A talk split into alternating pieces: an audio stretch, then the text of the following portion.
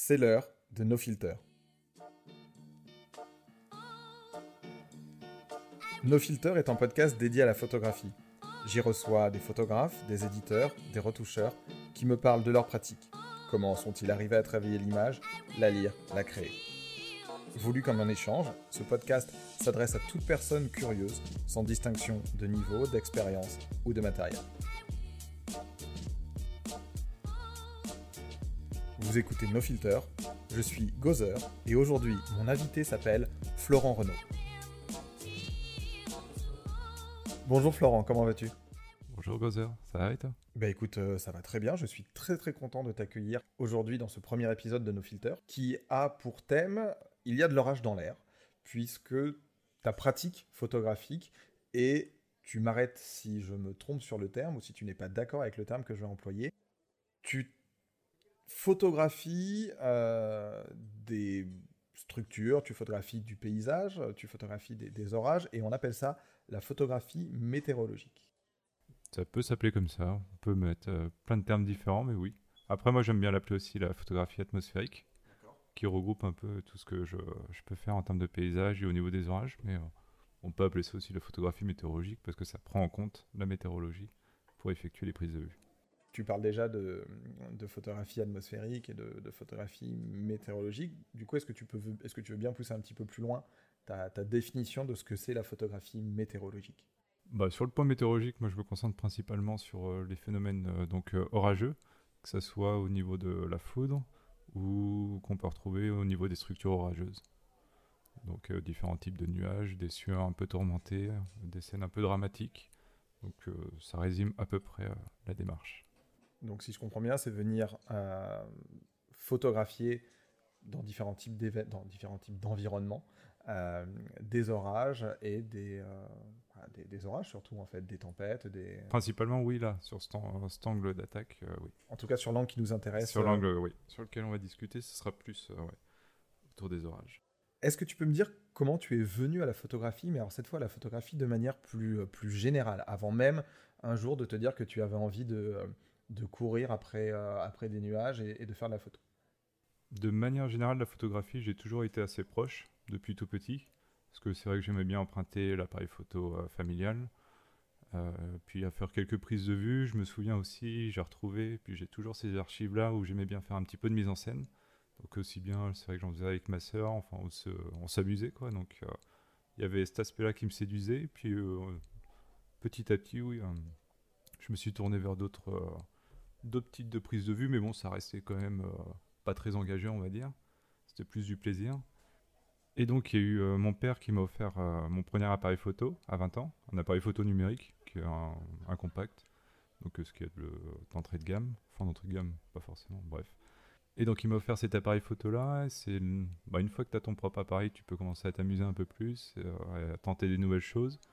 Et c'est là aussi où j'ai vécu mon premier orage avec un ami proche, Igor Holman, où on a vraiment vécu l'orage euh, qui, nous a, qui nous a frôlé.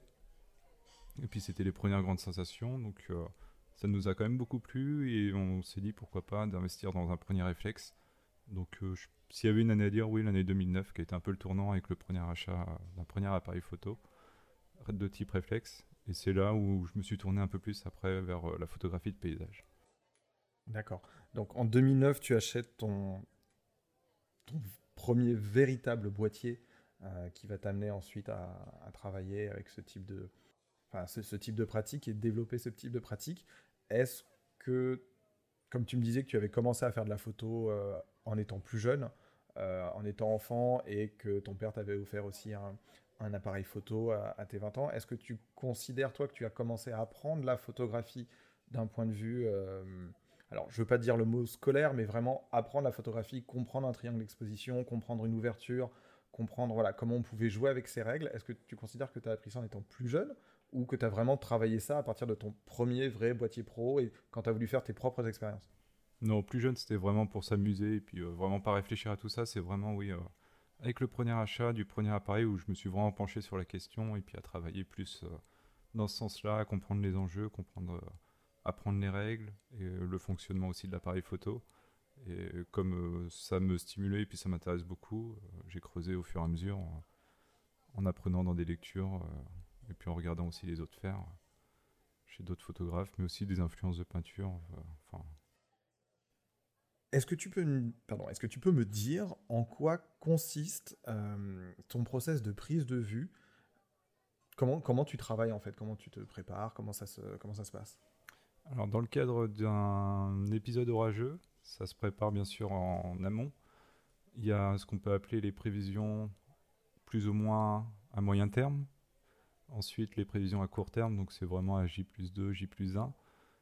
Et c'est là aussi où il y a divers outils qui nous permettent d'appréhender un petit peu le phénomène. On accède à des, modèles météorologiques, on a des bulletins météo, il y a des sites un peu plus spécialisés qui fournissent aussi des bulletins qui permettent d'établir un peu des zones.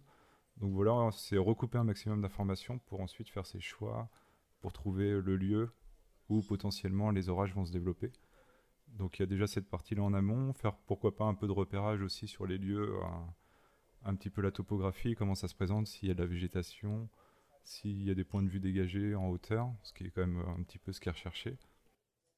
Et ensuite, euh, bah, le jour J, euh, il y a toujours, on regarde encore les modèles, on peut avoir des données en temps réel aussi, parce qu'il y a des stations météo qui sont à certains endroits, donc on peut suivre euh, divers facteurs et des données aussi.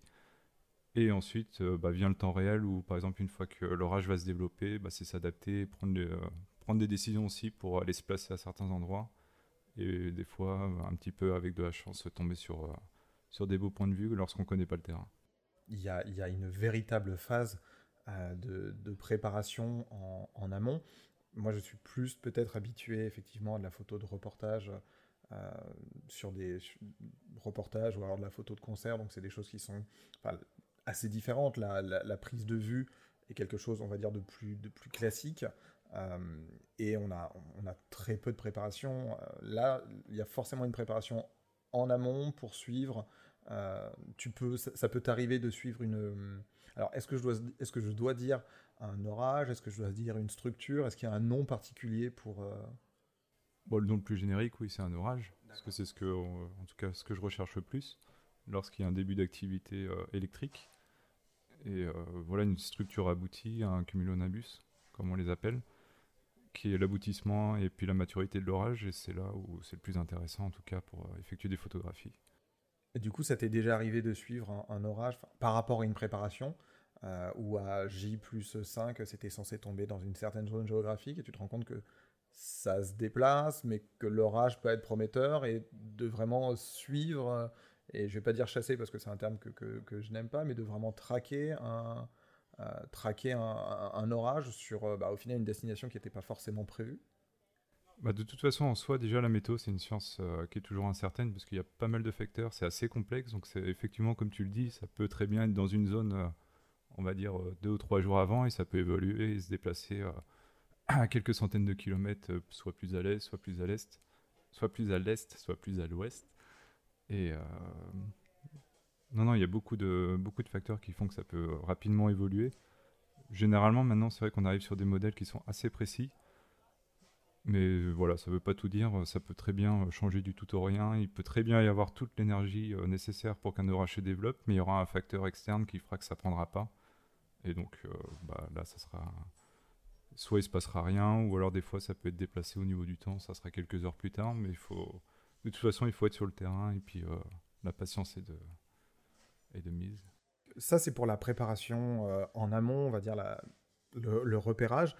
Pour ce qui est du, matériel, euh, est-ce que tu travailles avec le, même type de matériel? Est-ce que, tu as fait évoluer ton matériel? Avec quel type de matériel euh, tu travailles? Alors j'imagine qu'à minima, il y a, un pied photo. Oui, je travaille avec un, trépied, qui est quand même assez essentiel pour avoir le plus de stabilité possible. En termes d'évolution du matériel, euh, j'ai commencé avec un 550D, ensuite j'ai eu un 5D Mark II, et là aujourd'hui je travaille avec un 5D SR. Après, si on peut parler du parc optique, euh, j'essaie d'être assez polyvalent et assez large. J'ai un ultra grand angle, si je me trompe pas, il me semble que c'est un 12 mm. J'ai un grand angle qui est le 1635 chez Canon. Ensuite, j'ai le 50 mm en fixe et j'ai aussi un téléobjectif, euh, un 150-600 de chez Tabron. Donc effectivement, c'est un parc d'objectifs assez complet. Euh, je ne m'attendais pas spécialement à ce que tu utilises un, zoom assez puissant comme un 150, un 150-600 qui permet quand même de d'aller. Enfin, c'est quelque chose qu'on va peut-être un peu plus croiser dans la photographie sportive.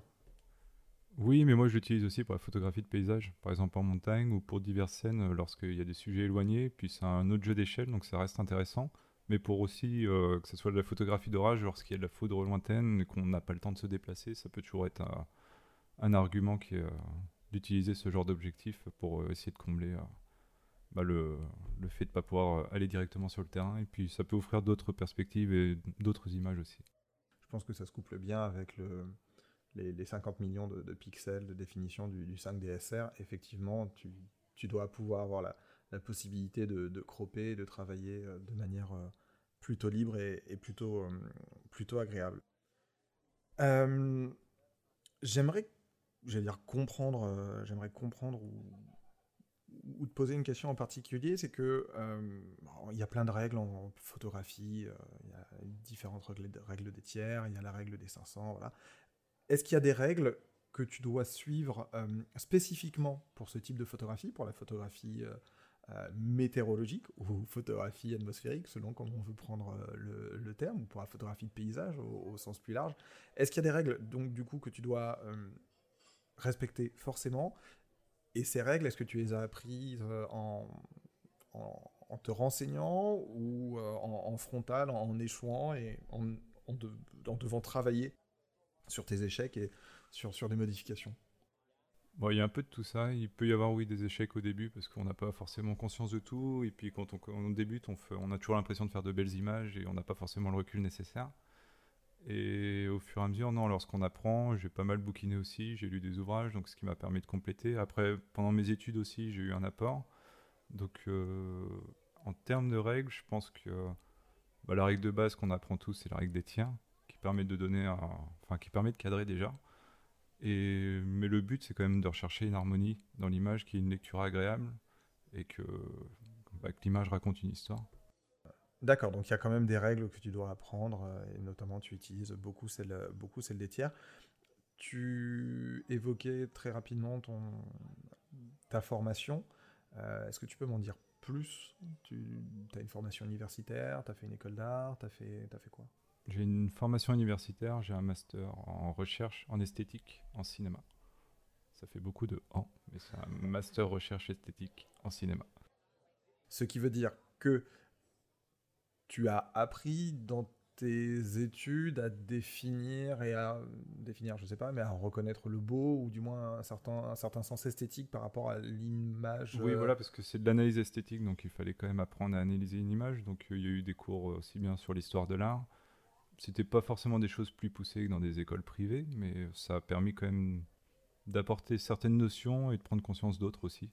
Donc c'était quand même assez intéressant et enrichissant. Et puis, de toute façon, on le retrouve dans tout ce qui touche l'image, que ce soit la peinture, en cinéma, photographie. Il y a toujours une composition, un cadre, un choix. Donc euh, tous ces éléments-là sont intéressants à étudier. Et de, comme j'ai parlé tout à l'heure, de comment raconter une histoire avec une image, laisser de la liberté ou non au spectateur, enfin, les choix qu'on peut faire euh, lorsqu'on effectue une photographie. Comme tu parlais de différents mouvements, euh, mouvements artistiques, est-ce qu'il y en a qui t'ont, inspiré ou qui t'inspirent pour travailler euh, ce, type de, ce type de photo? Bah, S'il y a vraiment un mouvement, celui qui m'a sans doute le plus influencé, qui a sans doute participé à tout ça, ça doit être, enfin c'est indéniable, c'est Claude Monet, avec donc le mouvement impressionniste. Et maintenant, aujourd'hui, avec du recul et en, en apprenant de nouvelles choses, euh, je vois que je suis quand même assez proche du courant pictural qui s'appelle la Hudson River School, qui s'est développé aux États-Unis, avec pas mal de peintres. Et là, je me retrouve vraiment beaucoup dans ce, ces représentations de scène euh, et de tout ce qu'on peut avoir au niveau de la nature et du paysage. Peux-tu m'expliquer comment se passe ton processus de post-production? En post-production, euh, j'essaie de travailler lorsque les scènes sont quand même assez atypiques et assez compliquées à gérer pour le capteur de l'appareil photo, parce qu'il n'arrive pas forcément à retransmettre, euh, surtout en termes de, colorimétrie. Euh, j'essaie de garder le moins de temps possible en, intervalle entre la prise de vue et lorsque je rentre chez moi et que je télécharge tout sur l'ordinateur pour garder le souvenir le plus intact possible afin de retranscrire la scène de la manière la plus fidèle. Donc dans ces cas-là, c'est vrai que j'aime bien travailler assez, enfin, oui, en flux tendu. C'est-à-dire que travailler le plus rapidement possible et revenir sur l'image pour euh, restituer euh, ce que j'ai gardé en mémoire à, l'instant T. Je comprends bien, donc ça veut dire que tu, évites vraiment. Euh, je sais plus sa précision pour les personnes qui, euh, qui font des photos, qui les laissent dans un boîtier ou qui, qui découvrent un petit peu des notions de photographie ou qui se mettent à la photographie. Tu ne fais pas partie, en tout cas dans ce type de pratique, des personnes qui vont shooter vont laisser 2-3 jours reposer, éventuellement travailler sur un autre projet, et vont revenir euh, sur, le projet, euh, sur le projet initial pour avoir une autre vision, pour, euh, pour retravailler un petit peu différemment, pour, pour laisser mariner, entre guillemets. Ce qu'on peut faire ce qu'on peut faire dans, de toute façon à peu près à peu près tout acte de création, que ce soit du graphisme, que ce soit de la vidéo sur un montage, que ce soit de la littérature, faire ce qu'on a à faire, j'allais dire pondre, mais créer, créer ou, shooter et puis attendre et revenir pour, pour voir. Ça peut être le cas pour certaines images, mais comme je te l'ai dit, dès qu'il y a une scène assez atypique et que je sais que je peux pas trop faire confiance euh, au boîtier et puis au RAW, je préfère euh, travailler assez rapidement dessus pour euh, être sûr de, de, restituer la scène comme elle est. D'accord, donc déjà tu, donnes des infos intéressantes, c'est que tu travailles, tu travailles avec des fichiers RAW, tu ne travailles pas avec des, des fichiers JPEG. Après, je pense que c'est assez évident parce que avec un boîtier, un boîtier comme le tien, si on travaille en JPEG, ça n'a pas vraiment de, pas vraiment de sens, pas, du, pas vraiment d'utilité. Sur ton ordinateur, euh, tu travailles avec quel type de logiciel? Est-ce que c'est du euh, Lightroom? Est-ce que c'est du Capture One? Est-ce que c'est autre chose? Est-ce que tu utilises deux logiciels différents pour faire euh, ce qu'on va appeler l'editing et la post-prod plus concrète? Au niveau de la post-production et au niveau des logiciels, j'utilise euh, un logiciel qui s'appelle Bridge, développé par Adobe. Ce qui me permet de faire déjà les premières sélections et d'affiner au fur et à mesure pour mes choix d'images. Et ensuite, je travaille vraiment mes images sous Adobe Photoshop. C'est un petit passage par caméra RAW et plus en profondeur après avec Adobe Photoshop pour euh, travailler euh, par calque et puis avec divers outils pas de travail sous Lightroom. Non. Non, Lightroom j'utilisais au début, puis je m'en suis un peu délaissé, et puis là actuellement avec Photoshop, euh, ça me va très bien euh, au niveau de la, au niveau de la post-prod. Alors tu as, tu as commencé à répondre à ma question sur euh, vraiment ton, ton process de post-production sur ton ordinateur, en me parlant de bridge et en me parlant de, de l'editing. Tu me disais que tu fais ton, ton, ton choix de ce que tu gardes, de ce que tu gardes pas tu as un gros taux de déchets euh, sur la prise de vue. Enfin, techniquement, comment tu déclenches? Tu déclenches à la télécommande, tu déclenches, tu déclenches en rafale, tu déclenches comment? Parce que ça, enfin, le, canal que forme euh, la, foudre est très rapide. Est-ce que tu as beaucoup de déchets et comment tu déclenches? Ou est-ce que. Non, je me permettre. je me permettrai absolument pas, mais j'essaie de comprendre quand tu travailles. En termes de déchets, lors des prises de vue, bah, dans tous les cas, c'est sûr qu'il y en aura. Il y a toujours des photos ratées, qui sont floues, bougées, que la mise au point n'est pas très bonne. Il n'y en a pas non plus énormément parce que généralement on prend le temps de réfléchir à une prise de vue, à se poser, de voilà, de pas mitrailler, pas de remplir inutilement la carte. Donc à ce niveau-là, non, j'essaie de de me contenir, voilà, si c'est le terme. Tu travailles avec une cellule de déclenchement, tu travailles avec une télécommande, tu travailles comment? Je travaille oui avec une télécommande, ce qui reste euh, le mieux pour en termes de stabilité avec le trépied. Et là tu parles de cellule de déclenchement, oui je l'utilise en journée lorsque les conditions lumineuses sont quand même assez intenses, et ce qui permet de photographier la foudre aussi. Pour faire assez simple, au niveau de l'utilisation d'une cellule de déclenchement, elle va s'activer lorsque euh, il y a un changement d'intensité lumineuse. Par exemple, la foudre tombe sur le sol, la cellule de déclenchement va envoyer un signal à l'appareil photo pour qu'il s'enclenche et effectue une prise de vue. Donc c'est comme ça qu'on effectue euh, généralement des photographies de foot de jour. Après on peut utiliser des filtres pour effectuer euh, des poses lentes pour essayer aussi de photographier la foudre, mais généralement ça, fatigue le capteur et puis c'est pas forcément le plus utile, donc euh, le plus confortable est d'avoir une cellule de déclenchement pour être sûr de capter la foudre au meilleur instant. Dernière petite question avant de, de, continuer et de, changer un petit peu de, thématique, mais toujours sur le même sujet. Concernant ta prise de vue, est-ce que tu travailles à l'œilleton Est-ce que tu travailles à la live view Comment ça se, comment tu fais? Tu es sur pied, donc je pense avoir déjà une petite idée, mais le plus confortable c'est avec le live view. Après, ça peut aussi être du travail à l'œilleton, ça dépend. Ça dépend du moment aussi, et puis quand on est pris un peu dans le stress, qu'il faut se dépêcher, etc. Donc, euh, mais le plus confortable reste le live view pour effectuer le cadrage et effectuer aussi la mise au point pour être un peu plus précis. Oui, bien sûr, pour être certain de, de, rien manquer. Euh, en termes de, en termes de netteté sur, sur ta prise de vue. Pour vraiment revenir à la pratique en elle-même, plutôt que euh, au fait, de, euh, au fait de, déclencher et de faire ce type de photo, est-ce qu'à un moment, tu considères que tu t'es mis en danger pour réaliser une photographie? Est-ce qu'à un moment, tu... Euh, ouais, je vais dire ça comme ça. Est-ce qu'à un moment, tu t'es fait peur? Peur, vraiment? Pas il y a des moments où on se fait peur, c'est sûr. Enfin, on sait que le danger est là. Ça, bah, ça fait monter l'adrénaline, un peu d'excitation aussi, donc ça participe, euh, ce qui fait le charme aussi de la pratique. Ensuite, euh, oui, il peut y avoir des exemples de foudre assez proches qui tombent euh, à 100 mètres, 50 mètres aussi, voilà. Ça peut, ça peut arriver, mais généralement, je reste très prudent et je m'expose pas non plus. je reste pas là sous la pluie battante. Bon, c'est peut-être arrivé une fois ou deux, mais j'essaie de m'exposer le moins possible parce que déjà pour protéger le matériel, mais aussi pour protéger ma vie. Donc, euh, accessoirement, c'est toujours intéressant, mais c'est vrai que des fois. C'est bien, de faire passer son matériel avant sa, propre personne. Puis ça dépend du ressenti aussi du moment. On sait que. On voit un petit peu comment ça évolue, on, et on se dit que la foot peut tomber aussi à tout moment ou qu'il y a d'autres euh, d'autres éléments à photographier. Donc c'est vrai que des fois on peut pousser un peu plus loin, mais généralement on reste enfin, j'essaie de rester dans une zone un peu de confort à ce niveau-là et de me rapatrier soit à mon véhicule ou sous un abri pour éviter la casse. Tu parlais de la foudre qui tombe à 100, 50 mètres. Je mets un espace volontaire entre 100 et 50 mètres, hein, pas qu'on imagine que la foudre tombe à 150 mètres. Tu. Je vais pas dire il se passe quoi dans ta tête, mais ça ressemble à quoi quand, quand tu avec ton matos photo, que tu es en train de déclencher, et puis euh, ça, ça tombe. Enfin, j'imagine que ça doit être quand même assez impressionnant. Oui, oui, et puis de toute façon, on n'a pas le temps là, à ce moment-là de, de, calculer quoi que ce soit parce que c'est que c'est instantané. C'est de l'ordre de la milliseconde, donc euh, on voit le flash et puis directement après il y a la détonation. Souvent ça surprend et généralement quand ça arrive, c'est le moment où on remballe et que je rentre dans le véhicule. Euh, je sais que je vais me mettre à l'abri après. Voilà, la, foot peut tomber à tout moment, donc c'est sûr qu'il y a toujours ce facteur-là, un petit peu inconnu des fois.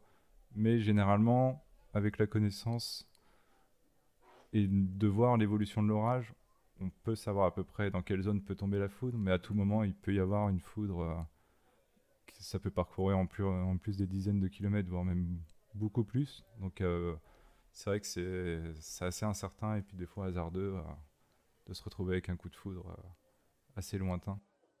On n'avait pas encore utilisé l'expression coup de foudre, mais je, valide cette utilisation. Et puis, de toute façon, c'est vrai que dans à une distance de 50 mètres. Euh, après, tu réduis à distance. Euh, effectivement, c'est de l'ordre du flash. Donc, après, l'étape suivante, c'est pente et mort. Donc, c'est un, petit peu, euh, un petit peu autre chose et c'est pas pas forcément le but.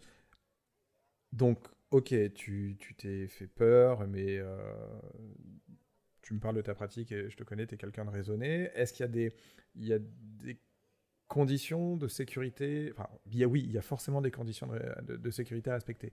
Mais est-ce que, euh, par rapport à ces conditions de sécurité, si tu veux bien me parler de ces conditions de sécurité, est-ce que pour autant, un jour, tu considères que tu es allé trop loin? En termes de règles de sécurité, avec la connaissance de l'orage et de son évolution, on sait à peu près aussi où se placer pour pas être trop exposé. Que ce soit la foudre, la pluie, le vent. Enfin, de toute façon, la pluie, c'est pas le plus dangereux, mais c'est surtout la grêle. Parce que la grêle peut varier euh, de diamètre. Ça peut très bien être du 1 cm, mais ça peut aller à 5, 8. Donc là, ça commence à devenir un peu plus dangereux.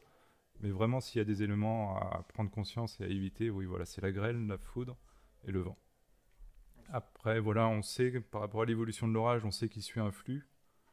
Donc le mieux, c'est de se mettre sur son flanc pour éviter la pluie, parce que ça facilite les prises de vue, puis c'est moins compliqué, et on s'expose moins aussi. Donc euh, là, on reste plus ou moins quand même dans une zone de confort. Après, de là où je me suis mis vraiment en danger, C'était une prise de vue que, je souhaitais faire, de prendre les baux de Provence avec de la foudre. Donc c'est vrai qu'à ce moment-là, j'ai quand même poussé un peu plus pour rester sur place. Il commençait à pleuvoir. Les orages commençaient à se développer un petit peu autour. Donc la foudre commençait à arriver de toutes parts. Mais voilà, j'ai réussi à faire sans doute l'un de mes plus beaux clichés de foudre à cet endroit-là. Et puis, il y a pu y avoir aussi d'autres exemples, comme là, euh, cet été, où je me retrouve un petit peu isolé sur euh, une jetée euh, au-dessus de la mer, avait à me faire engouffrer dans l'orage, et puis de la foudre qui tombe en mer. le plus proche impact était, je pense, à un kilomètre. Donc, bon, ça reste quand même assez proche, quelque part. Enfin, ça reste proche, non, pas forcément.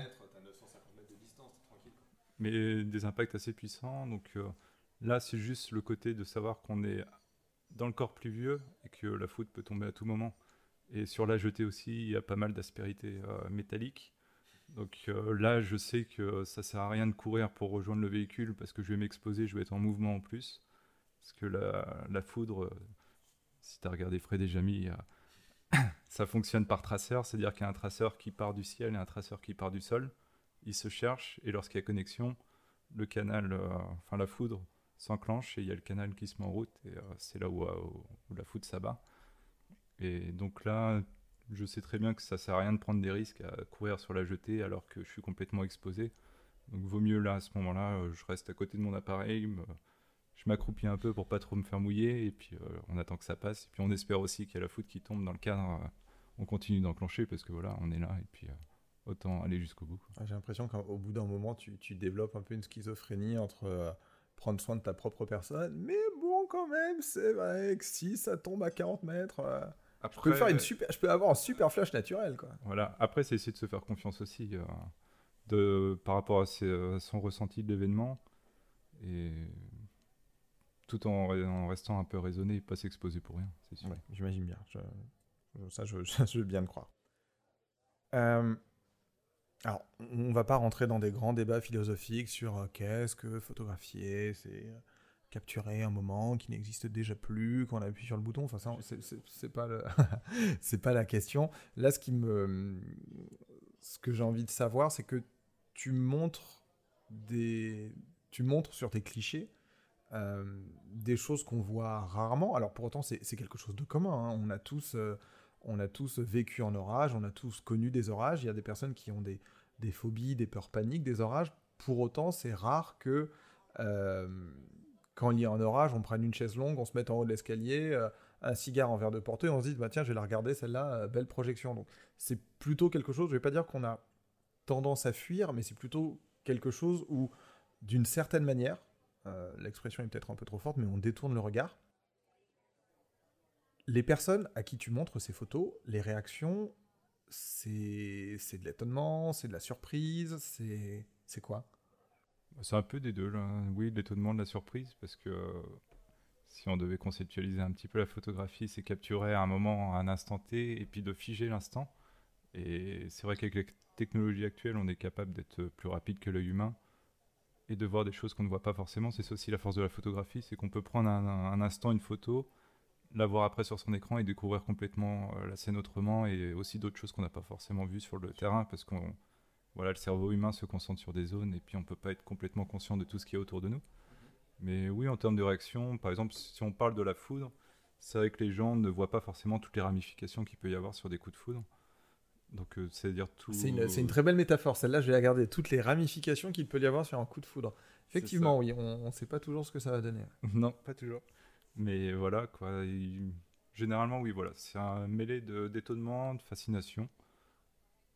Et puis, euh, c'est vrai que de regarder une photo, c'est plus, euh, on se sent plus en sécurité que d'être à l'extérieur.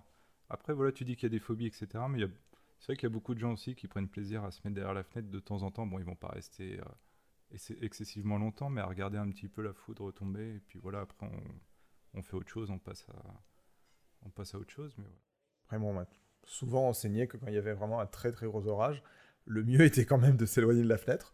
Mais, euh, mais écoute, je, voilà, je, vois que tu es quelqu'un de... Euh. Oui, à ce qui paraît, ça tue le chat. Euh, en termes de format, tu travailles sur du petit format, tu travailles sur du grand format. On parlait tout à l'heure d'impressionnisme, de, monnaie. Est-ce qu'il y a un rapport entre... Alors, il y a forcément un rapport, mais comment tu joues justement sur le, sur le rapport d'impression, sur le rapport de forme euh, de ce que tu présentes et sur le sujet? Euh, tu, tu, tu, tu, représentes tes, enfin, tu imprimes tes photos sur du 10-15, tu, tu fais quoi? En termes de format, pour moi, le plus standard possible et puis ce qui est le plus accessible en termes de prix, on va dire, et qui rend quand même la scène au mieux, ça reste un 40-60. Qui est un, un, bon compromis en tout cas au début. Et après, oui, voilà, c'est sûr que le top c'est d'aller au-dessus. En termes de taille, après, si on part sur du, par exemple un 30-45, c'est quand même assez, bah, ça reste très petit. Mhm. Puis ça a tendance un peu à enfermer l'image, donc c'est pas, pour moi, c'est pas le, c'est pas le meilleur. Bon, le 40-60, c'est le format affiche. Euh, donc on est déjà, on est déjà supérieur au, format, au format A3, qui est un format un petit peu plus, euh, un petit peu plus usité et auquel on est un petit peu plus euh, habitué. Quand tu parles de plus grand, tu, tu, vas vers quoi? Tu vas vers du 60-90 Tu vas vers le... du plus grand? C'est vrai que le top, parce que voilà, après c'est un investissement, mais avoir du 60-90 déjà de base, ça serait quand même assez intéressant. Pour ce genre de scène, que ce soit aussi pour la photographie de paysage, parce que ça fourmille de détails, donc c'est beaucoup plus intéressant de présenter la photo sur un plus grand format, ce qui permet d'englober un peu plus le spectateur et d'intensifier l'immersion aussi. Et, je pense qu'il y a un rapport qui est, on en revient à la picturalité de l'image, euh, c'est qu'à un moment, comme tu me parlais, que tu comparais ça à, des, un mouvement, euh, au mouvement romantique euh, ou à l'impressionnisme, oui, quand tu es face à un grand cadre, quand tu es face à une grande image, c'est plus facile, entre guillemets, de rentrer dedans. l'expression est facile, hein, mais c'est pour autant celle qu'on utilise. Et tu... Voilà, tu te laisses englober par l'image, surtout quand c'est plus évident, quand c'est un phénomène, naturel. Idéalement, si tu devais aller sur un... Idéalement, s'il n'y avait pas de limite de, avait pas de, limite de, budget, euh, tu aimerais aller sur quelle taille de photo? Là, j'ai plus les tailles en tête, mais c'est sûr que d'aller sur. Euh, ah, je vais dire des bêtises, mais passer les 1 mètre déjà, c'est vrai que c'est intéressant aussi. Mais ça reste quand même. Euh, ça reste assez gros. Mais vraiment. Mais. Euh, c'est vrai que 60-90, c'est un bon compromis. Après, ouais, plus grand, ça peut être intéressant pour certaines scènes. Tout ne pas forcément. Enfin, ça vaut pas le tout d'imprimer tout sur du très très grand format. Mais pour certaines scènes, oui, pourquoi pas. Ça peut valoir le coup de passer la barre au-dessus. Mais oui, aussi généralement 60-90, ça passe, euh, ça passe plutôt bien. En termes d'impression, tu travailles sur euh, un, médium particulier, euh, papier, quoi? Je privilégie plus, en tout cas dans ma recherche, c'est sur le Dibon. Mhm. Donc le Dibon qui est une plaque d'aluminium qui peut varier en taille entre 2 mm à 5 mm, où on contre-colle directement le papier dessus. Donc c'est vraiment en brut. Et en papier, bah, plus un papier fine art qui donne un meilleur rendu, qui a une colorimétrie. Euh, enfin, en tout cas, après, ça dépend de la couleur du papier, euh, de s'il est plus chaud, plus froid. Mais en termes de rendu, c'est ce que je recherche le plus. De texture aussi, pour euh, retranscrire les scènes. C'est ce qui est pour moi le plus intéressant et par rapport à ma recherche, à ma recherche aussi esthétique il y a une marque en papier euh, avec laquelle tu aimes travailler parce que tu trouves que ça te permet de rendre au mieux la qualité esthétique, la qualité picturale de ton travail? Il fait oui de la tête, il veut pas me répondre. Oui, oui, oui. c'est juste, j'arrive pas à prononcer le nom à chaque fois. C'est quoi C'est euh, la marque allemande? Anne Muller? Le moulin du, euh, moulin du coq? Ah, je crois que je prononce ça Anne Muller. J'avais eu un entretien, j'avais un entretien chez eux il y, a, il y, a, quelques années. Et si jamais il y a quelqu'un de, de l'équipe qui, qui tombe sur ce podcast. Euh, c'était euh, vraiment ultra impressionnant et ultra agréable de discuter euh, avec des personnes qui, justement, avant de parler de papier, ont une, connaissance du papier où tu te dis Ah, oui, ça peut. Hmm. Ah, on peut aller ah jusque-là. Ah oui, quand même. Et notamment sur du noir et blanc. Enfin, c'est juste. juste le support fait le En Mais oui, en termes de papier, du Van D'accord. Tu te débrouilleras au montage. je me débrouillerai au montage. Je, je, prendrai une synthèse vocale, euh, synthèse vocale allemande pour euh, Moulin du Coq. Ce sera, ce sera très sympa. Euh, je sais que tu fais des, je sais que tu fais des expos. Je sais que si je dis pas de bêtises, as aussi un, tu as aussi un site internet. Tu as aussi un ou deux comptes, comptes Instagram. Tu, les expos, tu fais vivre ça. Tu fais vivre ça comment Tu tu cherches quel type de lieu, quel type d'expo, quel type de, alors, quel type de lieu il y, a le, il y a le lieu, simplement le, la salle, la pièce, euh, la galerie au sens large, mais aussi l'endroit où tu veux, où tu, tu, tu, veux simplement la ville, le, le cadre. Là, je suis pas à un point où je peux prétendre à choisir le lieu. C'est plutôt le, le, lieu qui me choisit. Mais oui, après, essayer de coller avec, euh, avec ce qu'on recherche aussi. Là, en lieu, oui. Là, dernièrement, j'ai exposé avec Igor Holman à La Roche d'Ouêtre, qui est un site naturel entre Calvados et Orne. Donc c'est vrai que ça collait quand même bien euh, par rapport à ce qu'on présente en travail de photographie de paysage. Et on présentait en plus des photographies du site. Donc euh, d'avoir une harmonie puis une symbiose entre le travail présenté et le lieu, c'est vrai que c'est assez, assez, séduisant. Après, c'est pas toujours le cas. Par exemple, quand on est en ville, c'est sûr qu'il y aura un décalage, mais ça peut être aussi intéressant à utiliser que, que de forcément chercher à une globalité dans la présentation du travail. Mais après, en termes de lieu, non, tout, euh, je suis pas non plus fermé à, fermé à quoi que ce soit. Euh, est-ce qu'il y a. Enfin, je connais déjà la réponse, mais je vais te la faire dire. Euh, donc, tu présentes aussi ton travail sur ton site internet que tu as euh, mis à jour et que tu, as finalisé récemment. Est-ce que, tu, ce que tu te dérange de nous, de nous rappeler l'adresse pour que les, personnes qui écoutent ça puissent euh, aller voir ton travail? Dans tous les cas, tel qu'on a discuté du, du podcast pardon, et tel qu'on a abordé, toi et moi, selon les médias, Instagram, LinkedIn, il y aura une, une, photo de ton travail pour la mettre à côté pour illustrer le, pour illustrer, pas en vignette, mais vraiment pour, pour illustrer le propos. On peut voir ton travail sur où? On peut voir ton travail où, pardon, pas sur où. Sur où? On peut le trouver sur. Ah, on peut le trouver sur. Euh, mon travail, on peut le suivre bah, sur les réseaux sociaux, comme tu l'as dit. On mettra les liens, ça sera beaucoup plus simple. Et pour le site internet, euh, c'est simple, c'est mon nom, c'est florent-renault.com. Renault, tu l'écris comment? R-E-N-A-U-T, sans L. Bah, pour la peine, on le mettra aussi le lien sous la, sous la, sous la description. On a abordé, euh, on arrive à la fin de, on arrive à la fin de ce, de, ce premier épisode, de ce podcast. Peut-être une, dernière question qui, elle, relève plus euh, de l'actualité euh, humaine, on va dire, au sens très très large. On sent que l'activité de l'homme dérègle la nature. on le sent, on le sait aussi, contrairement à ce que certaines personnes peuvent, peuvent penser. Est-ce que toi, quand tu travailles euh, cette pratique, que ce soit le paysage, au sens large, ou que ce soit la photo météorologique, est-ce que tu te rends compte de, ce dérèglement? Est-ce qu'à un moment, ça t'est déjà arrivé euh, de te dire Tiens, c'est bizarre, ça, c'était pas comme ça avant, ou ça devient de plus en plus fort, ou, ou tiens, ça, ça commence vachement tôt cette année, les fraises? Je peux pas prétendre à ça parce que déjà j'ai pas assez de recul et ça se fait vraiment sur un laps de temps beaucoup plus large. Après voilà, c'est sûr que c'est avéré là maintenant que les choses changent, les choses changent, qu'il y a pas mal de, changements. Mais non, non, je peux pas prétendre à quoi que ce soit. Et puis c'est vrai que j'ai pas d'engagement politique. Euh, puis je m'amuse pas non plus à, lorsque je publie des images, à, prétendre à dire quoi que ce soit ou à rattacher à une cause. C'est sûr que oui, il y a une évolution qui va pas forcément dans le positif ça pourrait être plus marqué aussi au niveau des orages, l'intensité pourrait peut-être augmenter. Après, voilà, c'est vrai que ça se remarque depuis une décennie, voire même un peu plus. On n'a pas encore assez de recul, mais ça a l'air de tendre vers ce sens-là. Moi, je me prétends pas voilà, essayer de tirer des constats ou de suivre quoi que ce soit. Je me contente juste de prendre des photographies et, de profiter de l'instant. On a fini les, questions qui étaient inscrites sur le, sur le conducteur, donc je me permets de, vraiment euh, placer les, les, deux, trois qui me, qui, me, qui me viennent en tête et que je, voulais quand même aborder. Euh, il y a beaucoup de monde euh, qui fait ça en.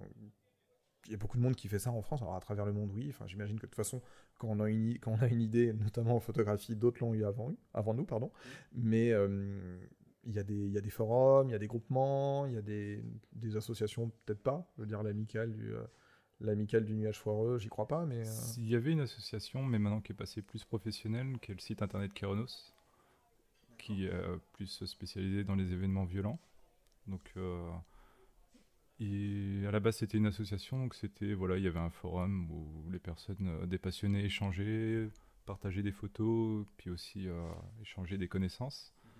Là, bah, on peut dire que sur les dix dernières années, il y a eu euh, une montée exponentielle parce que c'est devenu un phénomène de mode, c'est devenu populaire.